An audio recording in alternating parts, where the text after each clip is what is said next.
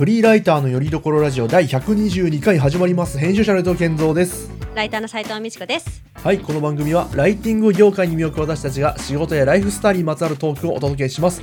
執筆の合間に聞きたくなるラジオをコンセプトに毎週金曜日 YouTube、Spotify 各種ポッドキャストアプリにて配信中。前半はフリートーク後半はテーマトークという構成でお送りします。斉藤さんよろしくお願いします。はい、よろしくお願いします。はいお願いしますさてさて今回、えー質問投稿が届いております。ありがとうございます。ということで前半こちらをね取り上げていこうかなと思います。はい、えっとねお名前、えー、ちびあと1年3ヶ月目ライターさんからのご質問です。これよくコメントいただいてますねこの方確かね。そうですそうです。前の時は確かなんか10ヶ月とかなんか1年とかだったのがどんどんねこう年数が年数上がっていくんですね。うん、あおもろいですね。うんねなんかこう嬉しいですね。ちょっと私たちもなんかね。いずれね来13年8ヶ月ライターとかになったりするのかなこれね。結構刻んでいくのね、うんそこまでね。うんまあじゃあ質問ね読ませていただきます。はい。はい、えーえーいつも楽しみに聞いています。質問させてください。クラウドソーシングの仕事募集で SEO 記事とコラム記事が分けられていることがありますが違いが分かりません。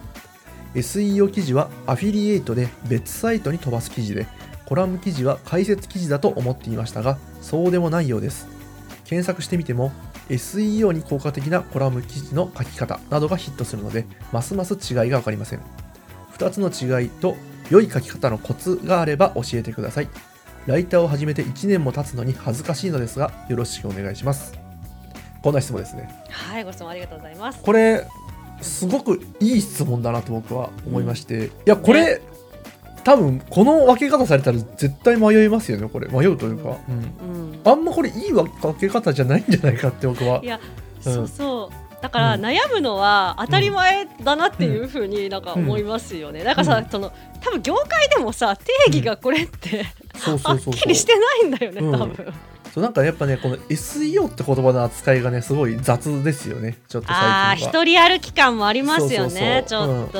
まあ、本当の大きな意味の定義もあればそのなんか SEO っぽいとかなんか SEO を意識した的なねニュアンスもいっぱいあって、そうそうそう。うん。だからここで言う SEO 記事ってのが何を意味してるのかっていうのはあのパッと見では実はわからないですよね。てかそんな記事は実はないんじゃないかとさえ僕も思うくらいで、うんでうん。うんまあ同時にコラム記事っていうのもそのこの言葉だけで切り取ったら結構意味不明というかうん。ね何のこっちゃ。まあまあ分かるっちゃ分かるんですけどよく考えると意味不明だなと。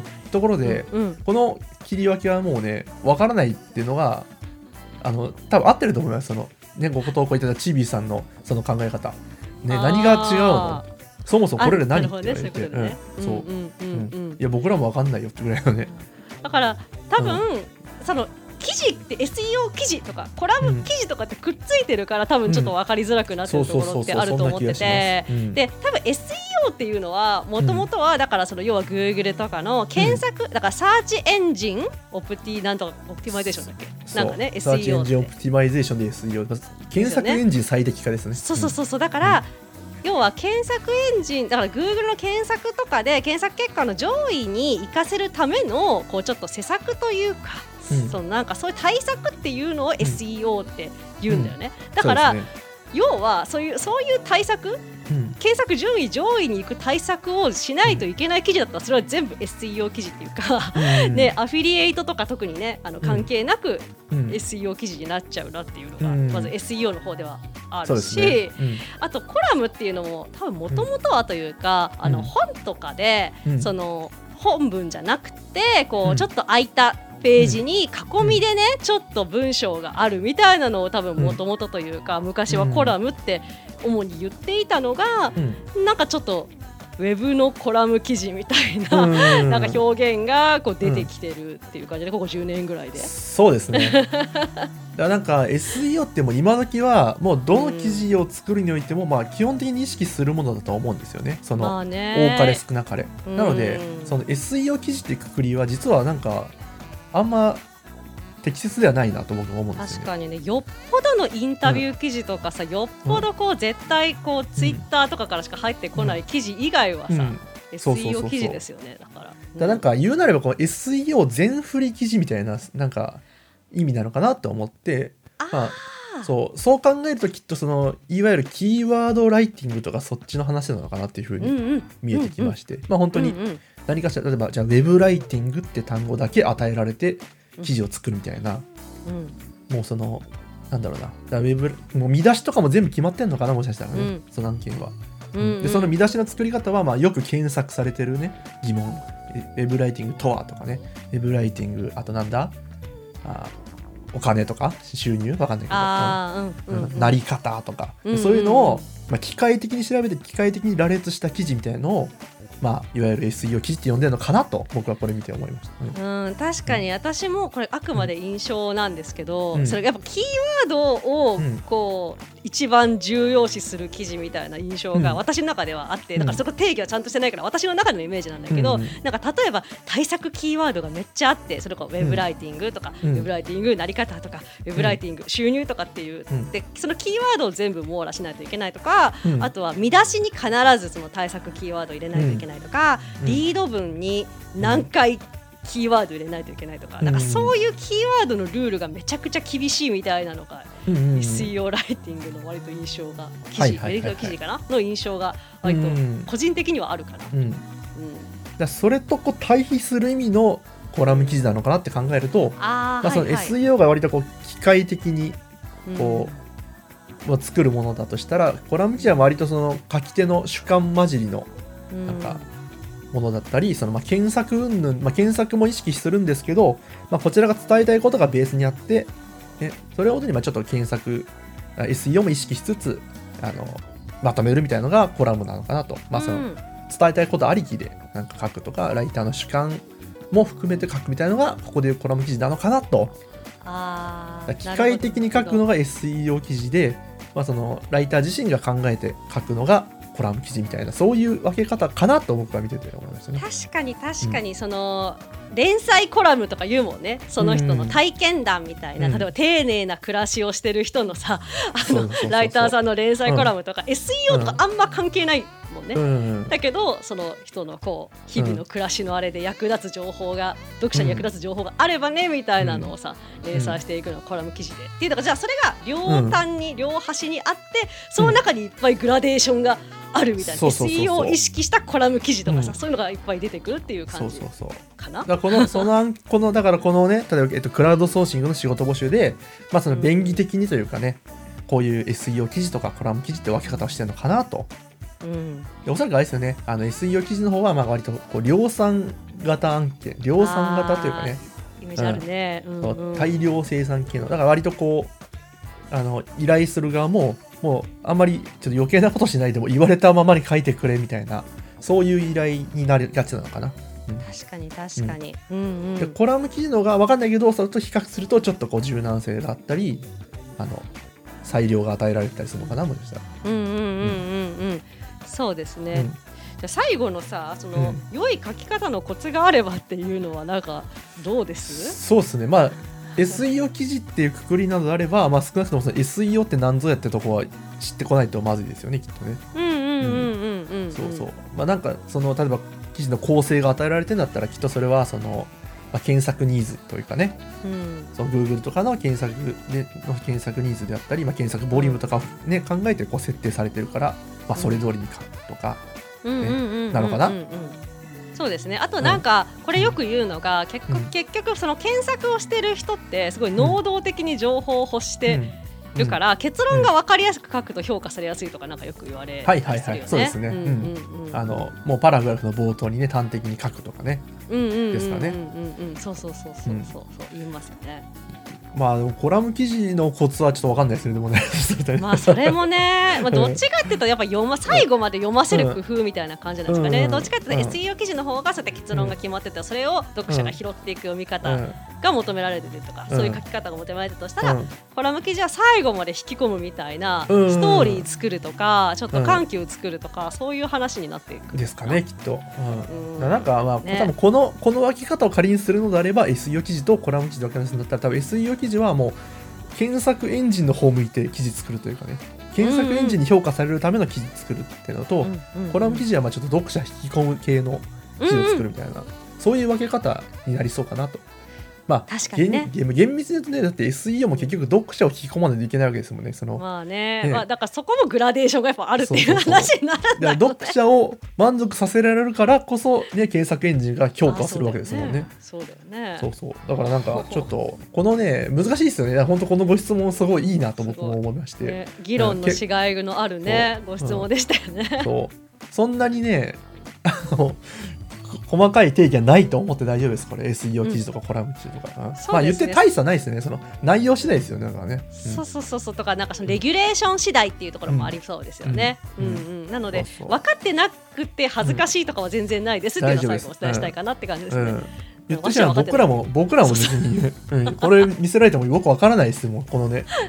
今回はコラム記事ですって言われてもおーつまりどういうことっていうね。そうなるからね。うん、うん、だ全然まあ大丈夫ですよこれはもう、うん、全然恥ずかしくない、うん、回答になったかな、うんこれね、で回答なってますでしょうかね。うん。いやもう面白い質問いつもありがとうございます。ね、本当ありがとう。ございます。またどしどしお寄せいただけると嬉しいですうん。ね。うん、ありがとうございます。はい、ありがとうございます。はい。それではじゃあ後半いきますかね。はい。本題に入りましょう、えテーマ持ってきました、えー題しまして、えー AI 文字起こしサービスノッタの実力、まあ、こんなテーマでいきましょうかね。はい。どんな話でしょうこれははい、まああのちょっとねタイトル通りのあれなんですけど、私が最近使ってるとか、ライターさん会話で時々最近見るノッタあの、なんていうんですかね。ローマ字でノッタっていうような、えっ、とねクラウドサービス。NOTTA かな？そうですそうですそうです、っていうのが、まああの文字起こしをねこう自動でやってくれるツール、うん。クラウド型のツールで、まあ有料うんなんですけど、うん。まあそれをこう私もちょっと使っ最近すごく使ってうん。るので、実際どうだったかみたいな、話を中心に。でうん。あとは私何回か前のラジオでこれまで文字起こしは AWS でやってたみたいな話もあうんあるのでその比較とかもね話せればいいかなと思って、はい。はい、い。やいいですね。最近よく聞きますね本当このノッタっていうのね。あ見る健三さんも編集者なんかいろんなとこでそうこれが便利とか言っててなんか、うん。僕もねまだね使ってはいないんですけどなんかうん。雰囲気的にもう今後必須になるんじゃないかぐらいのねそのライター活動のツールとして。うん。で斉藤さんもこれも使われてると思うんですけども一言で言うと、い、いですか？悪いですか？これは。あー最高だな一言で言うと。最高。あもう楽しみですね。ちょっといろいろ聞いてみたいと思います、うん。うん。これそもそもどんなサービスかこれは乗ったっていうのは？まあ文字起こしサービスってな書いてありますけど、うん。まあもう読んで字のごとくですかねこれは、うん。そうですね。あの、まあ、あのよくある文字起こしツールとかと似てて、動画データとか音声データをもう上げたら、うん。えー、と自動で文字起こししてくれるっていうもので、まあ、プラスリアルタイム文字起こしもできるのかな、聞きながら文字起こししておそのウェブ会議とか、うん、うんうんうん。っていうのがちょっとまあうん。なんていうんですかね使いやすさがあるのかなっていうところ。であと特徴的なのがこれよくね、うんノッタで押されているのが、うん。あの発話者？話者といううん。か発言者をねこう AI がさこう自動認識して分けてくれるんだよね。はあはあそれすごいですね。そうそうそうそうそう。そうで、うんなのでちょっとより見やすくなるはいはいはい。なんか色分けとかしてくれる感じでしたっけ？色分けじゃなないんかか発言者12とかっていうふうにこう分けてくれるんですね。そうそうそうですそうです。分けてくれるしでそれであこれそうそうこれとこれの発言者が違うふうに認識されてるけど、うん。同じだよとかいうのも学習させればちゃんと言ってくれるとか、そういうことか。そうんうん、確かになんか僕が、まあ、一昔前に使ってたようなツールだと例えばスプレッド Google のあドキュメントシートかにもなんかありましたよね確かに音声。なんかね聞かせるともうあのドキュメントシート上にバーって出してくれるっていうのがあったんですけどなんかあんま精度高くないし本当にもう句読点もないような文章がもう開業もなしにダーって続くような感じでさすがに使いづらいなと思ったんですけどこれねノッタに関してはもうその話者も分けてくれるしなんかすごい 1, 一文ごとぐらいの1文ずつぐらいで結構分け分けられますよね。うん表示が。うん。そうですそうです。でそのなんか、うん。あのーそうですね。そのうん。変換、漢字の変換とかもうん。割と自然だし、句読点とかもすごい自然うんな感じなので、うん。うん。うんすごい使いやすいなって精度はどうでした？その文字起こし。僕はなんか今のところその文字起こしツールってまあ、もちろん完璧は難しいだろうなと思いつつなんかまだねなんとなくやっぱね満足いくほどの文字起こしをしてくれるサービスってあんまないなと思ってて今まではね、でこのノッタっていうのは実際まだ僕はほぼ使ってはいないんですけどどうでした？これ精度としては。うん、まず精度はね、まあ、いいと思います。なんかほうほうほう。平均以上なんじゃないかな。まあうん。比較対象があの、うん。私だから3つ使ったことがあるんですよその文字起こしうん的なものって。で1つが最初さっき健三さんが言ってた、うん。えー、と Google ドキュメントで音声認識させてうん。文字起こしさせるっていうやつが1つ、うん。で次が AWS の、えーとうん。トランスクライブみたいなやつうん。が1つ。で、うん。最後これね。で、はい。言うと、あー Amazon AWS よりちょっといいか同じぐらいかなっていうような印象ですかね。まあでも斉藤さん的には最高なわけですもんねそれを踏まえて。うん。うん、最高っていうのはそのうん。精度よりも、うん。それこそ細かな機能面というか文字起こしに特化した機能面がねやっぱねあそうなんですね。満足感高くってうん。あのねうん。一番最高なのは本当に細かいんですけど要は発言者が分かれててで文字起こしうん。した、例えば文字をここの部分だけもう一回ちょっと音も一緒に聞きたいなと思ったらクリックすると、うん。そこから再生してくれるんだよね。はいはいはい。なんかもうあれですよねテロップみたいなテロップたちなんですけどね音が流れてそれをこうなぞってくれるんですよねそのプレビュー画面でね。そうそうそうそうあれすごいっすねマジジで。あれ？すごく、うう。ん。ん、そう。あの今まではちょっとわかんないから飼育バーをね、うん。こうあこの辺かなこの辺かなとか大体何分ぐらいかなってやんないといけないとか、そのちょっと10秒戻そうとか30秒戻したらあ戻しすぎたとか、うん。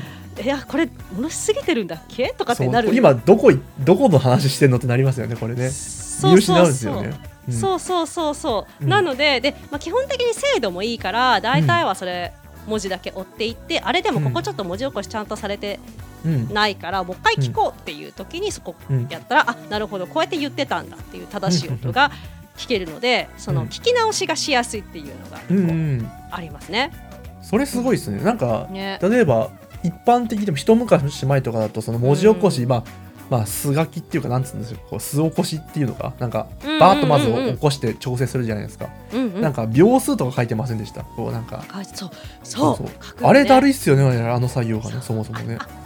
そうですよね。そうそれがないってまあ本当革命ですね確かに、うん。ね、だから結局 AWS とかもその文字起こしうん。してもそれがねもう本当になんていうの？Windows でいうメモ帳？テキストデータで開業もなくダーッと出てくるだけだから、うん。めっちゃ見づらいし、うん。わ分かんないんでねもちろんどこがどれなのかも、対応も分かんないしテキストデータだからそれは、ね、クリックしても音は流れないわけで、ううん。んそれがね解消されたのはだこれいぶすごいっすねそれ、うん。うん。超便利ですね、うん、そう。でさらにさらにだかあらさまだあるんですか？だからそのちょっとさらにというか、うん。あの結局そのじゃあここから再生させようっていうのができるじゃん、なのでね、あの取材中の自分の声を二度と聞かなくていいのね。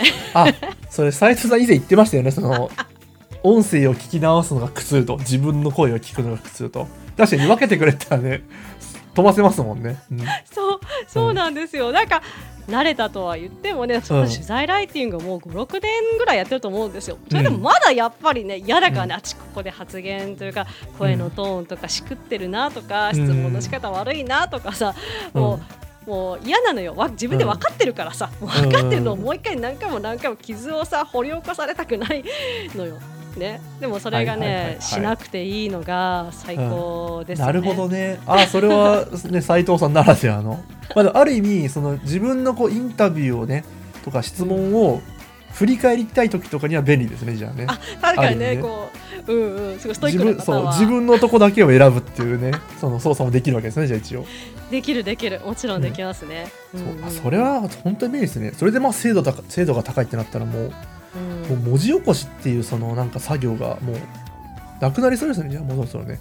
もともとなくなりつつありましたけど。うーん。そうそうそう。でだからあとはその、もう一個だから私がじゃあうん。このサービスを使うことになったきっかけの一つでもあるんだけど、うん。クラウドサービスっていうのは結構いいと思っていて。きっかけが私がその編集をちょっと担当していた時にライティングではなくて、だライターさんの方がちょっとあの取材の、えー、と文字起こしがちょっとノッタなんですけど、ん。あの一応ねあの参考までに共有しますってやってくれたんですよ。ただ別に音声データを送ってくれなくてもノッタだけ送ってくれれば文字起こしとねデータ音声データ一緒になってるのね。なるほどなるほどうん、だからすごいいいなと思いました。あそっか。もうあれですよね。確かもうウェブページポンでいいんですよね。確かね。そうです。リンクをね、そうそうリンクあった送ってくればいいそれもねもうおやる側も送られる側も最高ですよね。その編集側もね。そうそう、うん確かに。それをうんもう見た時に、うん。あこう革命じゃんと思ってうん。課金したっていうやつですね、私もだから、そういや確かにそのね僕も編集と立場でそのね、うん。音声とその起こしたやつ届い、ねうん。渡された時に結構見比べるの大変っちゃ大変なんですよね。そうだよね。そうだよね、うんうんうん。うん。そういやそれ同時にしかもねそのクラウド上でできるっていう点はね、ダウンロードしなくてもいいわけですもんね。うんそうそうそうすごいですね。なんか逆に今までなんでなかったんだろうぐらいのサービスですねこれを考えたら。なんかねやっぱ技術があれなんですかね、追いつかなかった、ねですかね。ここ最近の発展なんですかねそれか。こ それこそここ1年ぐらいでうん、なんていうかね、A、AI ツールみたいなの普及度もすごいじゃないですか、あはあはあえ世の中の。だから、うん。もしかするともうちょっと前からあったけどみんなにが使い始めたのがここ最近とかもあるかもね。はあはあそうかもしれないですね。うんうんうん。まあ、あとその開発する側もなんかいっぱいね増えたとかあるのかなもしかしたら。気軽に開発できるようになったとか。ちょっと僕もその AI 会話のこと全然わかんないんでねなんともですけど、いやいいですねいや本当、ね文字起こしって本当なんかね結構面倒くさいところ多かったと思うんで今まで、うんうんうん。やりたねやらなくていいならやりたくないですよね多分ね。そうそうそう、でだからあのーでお金払ったっていうふうに言いましたけど、うんえっ、とね個人で使う場合は、うん。えっ、とまあ年、まあ、月1200円か。ほう1200円ほうほうほうほうなんですね。うん。でまあだから年間まあでも一回一括で払うんだけど1年分。うん。一括で払うんだけど、うん。だけど今まで手でさうん文字起こししてた時を考えるとさ例えば1時間の文字起こしするのって、多分3時間とかぐらいかかったそうですね。うん。だよね。だから、うん。でそれをだから取材をさ月に2回、3回やったらそれだけさ、何にね無駄になるわけというかさ、うん。そんだけ使わないといけないけど、うん。それが一瞬でできるから全然ね月1200円は簡単にペイするなって思う、うんですよね。そうですね、うん。まあまあ時給1000円だとしたら1時間ちょいってことですよね多分ねね、うんうんうん、そのぐらい浮全然安い、うん、うんうんうん、へえ。これは本当もう買いですねこれは、うん、全ライターが使っても、まあ、もちろんそのね。あの音源扱う系のねライターさんね、うん使った方がいいですね。いやすごいな本当に。ねであれですよ実はこの僕がねその斉藤さんこれをねそのノッタってサービス使われてるということでちょっと試しにその僕らのラジオはいはい。文字起こししてみてくんねえかっていうねお願いしたんですよ、ちと申し訳ないけどと、そのちゃんとねお金払ってやってくれてるところをね無料でやってくれっていうお願いがすごいね。申し訳ないけどちょっと暇だったらやってみてよというねお願いでした。じゃあもう早速やってくださいまして。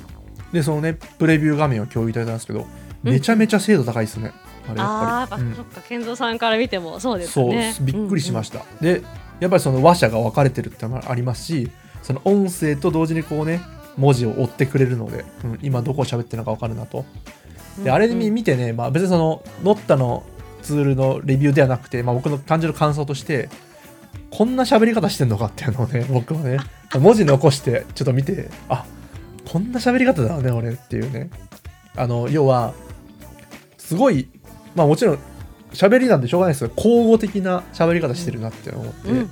これを文章としてそのまま使えないんだなと僕のその喋りは、まあ、それはぜ、誰しもそうですけどねうんうん。その喋ったものをそのまま文字に起こすだけでは綺麗な文章にはならないねっていうところがありまして。例えば、まあな僕だったらこう昨日なんとかどこどこ行ったんですけどでそこでなんとかしたんですけどみたいなこうねあの純説の意味でねその逆説的な「ですが」とか使ってるし、その「ですが」をねもう繰り返し同じ文章内で使ってたりしてその普通に下手な文章ですね。う ん自分の喋り、うん。いやでもさそう、文字起こしツール使った時はそれがやっぱ一番の違和感というか「あ、うん。ー」とか「えー」とかももちろん全部さ、うん。正直に、ねうん。出してくれるし、うん。なんかそれがちょっと例えばそのこれまでうん。ライターさんが手で文字起こししてくれてた文字起こしの原稿ばっかり見てて、AI 文字起こしのやつを見るとちょっとびっくりするというか、うん。あこんなに違うんだな。本当にうん素直にやってんなっていう、うんうんうん。驚きはあるよね。あ精度確かに高い分。そう,、うんうん。うん。そうそう精度高いからちゃんと拾ってくれてるね、うん。ちょっと恥ずかしかったわ。だからそれ。あこうなるんだ。俺自分の発言を文字起こしってしたことなかったから、うん、あそっか。そうそうそう。あこうなんだね。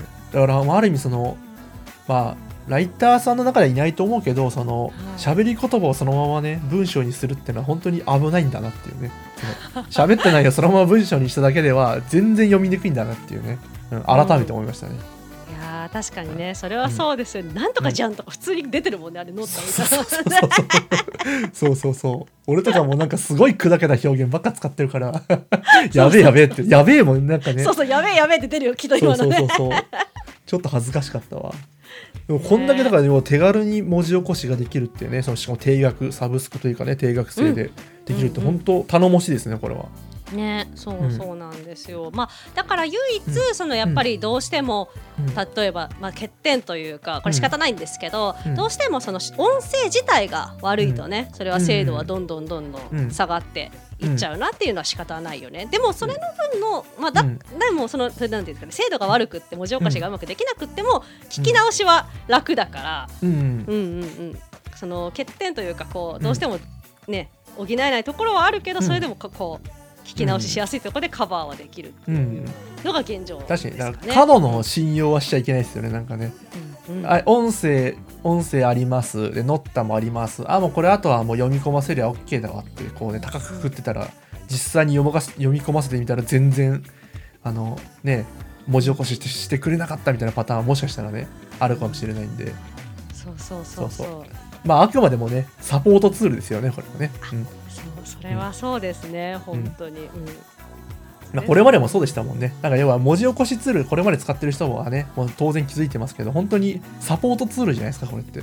うんうん。そう。だから隠しねすごい精度高いけど信用しすぎるとね大体痛い目見ますよね。文字起こしツールってね。ね、もうあらゆるねこうツールがそうだけどね、うんそうそうそうそうそう。あらゆるツールがそう、うん、全然違うこと書かれてるパターンありますからねそのね文字起こしツールでね、そうそううんねまあ、でもそこもね効率化してるって点で、うん、本当うん。素晴らしいですねこれはね。ね本当にね、もうね多分、ね、これ聞いてらっしゃる方でまだねもしねこう使ってない方とかいらっしゃったら、なんか最初ねあれ無料で試したりできるんうんうんだよね。なんかそ、う最初は何分だったかな？何分分かはちょっと無料でトライアルでできたりするから、なんかそれで試してみてもいいかもしれない、うんうんいいですね。いいですねこんなもんかっつってね、うん。うん。はいありがとうございますこんなもんですかね、うんね、あの他にもねなんか今回文字起こしツールの紹介でしたけど、なんかこういうのの効率化ツールとか取り上げてほしいとかリクエストがあったらうん。お寄せいただけると嬉しいですね。はい。そうですね。はいじゃあ締めますかね、はい。今回もお聞きいただきありがとうございます。少しでも楽しんでいただけましたら YouTube の高評価ボタンチャンネル登録ポッドキャストのサブスクリプション登録をしていただけると嬉しいです。あとリスナーの皆様からの投稿をお待ちしています質問や感想などお気軽にお寄せください。YouTube の場合は概要欄にポッドキャストでは詳細の欄に投稿フォームの URL を記載していますので見てみてください。はいありがとうございます。それでは来週の金曜日またお会いしましょう。さようなら。さようなら